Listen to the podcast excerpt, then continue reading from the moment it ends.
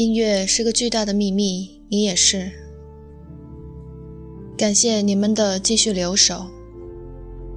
这里是励志电台 FM 幺三八四二三，萨巴雍 Violin and Voice。第三话，你在镜子前好好凝视过自己吗？我曾帮朋友代课。带大学舞蹈系先修班的大一孩子，因为要带三个星期的课，我很想认识他们，所以请他们画自画像，然后准备两分钟的自我介绍。他们不是美术专业学生，当然自画像画的不是很好。我只是希望他们可以在镜子里看看自己。课后，好多学生告诉我，这是他第一次透过镜子好好看自己。如果一个人从来没有好好的在镜子里看过自己，他对自己是非常陌生的，而这是多么危险的一件事。一九九八年的林口弑亲案，一个十九岁的孩子和同伴。联手杀害熟睡中的双亲。后来母亲醒来，向他们求饶。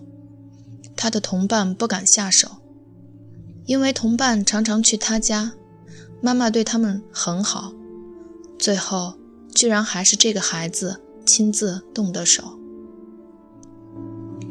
我想，他从来没有在镜子里面对自己吧？他自己的美或丑。他自己的残酷或温柔，他都不了解。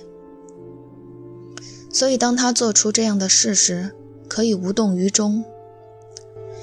人真的应该常常在镜子中面对自己，思考自己的可能性。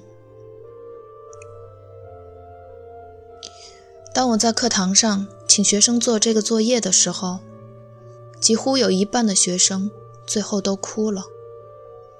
我才发现，他们内在有一个这么寂寞的自己，是他们不敢面对的。原本限定两分钟的自我介绍，最后我们都停不下来。还有一些学生完全不肯讲，上台以后，只看到泪水在眼眶里打转，一句话也不说。我当时也没有强迫他们讲。到了第三个礼拜，我私下和这一批学生吃饭，最后他们说了，我才知道这些不说话的孩子有这么多的问题。他们的父母、老师听过这些话吗？没有，在升学体制中，没有人给他们这样的管道。学校的辅导室是空设的，要真正去发现他们。用艺术的方法引导他们，把他们内心的东西引出来才有意义。因为这些说不出口的话，积压到一定的程度，会出事情的。这令我非常担忧。整个社会物化的速度越来越快，教育也越来越无能为力。很少人会有勇气去对抗这个制度。你怎么敢对一个高中生说：“你不要考试，不要升学？你现在正是最敏感的年纪，应该去画画，去读小说。”我也不会鼓励学生去对抗制度，虽然我自己是这么做的。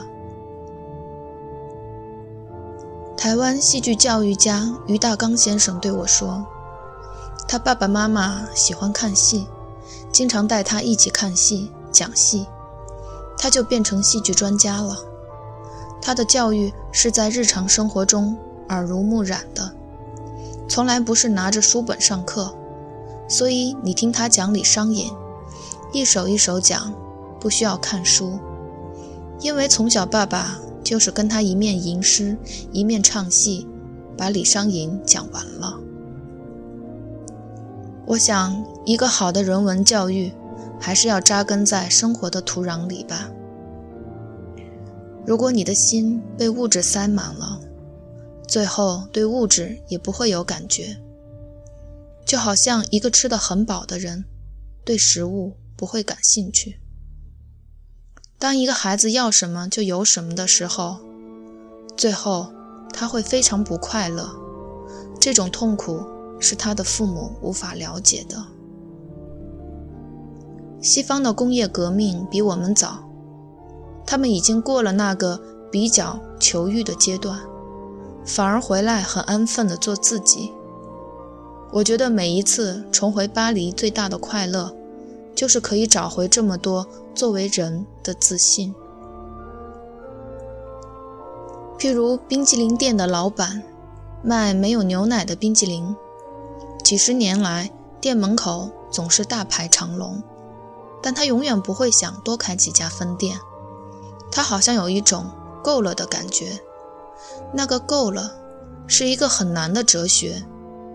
我就是做这件事情很开心，每一个吃到我冰激凌的人也都很快乐，所以够了。这种够了的快乐，是我一直希望学到的，也希望给身为父母者一点思考。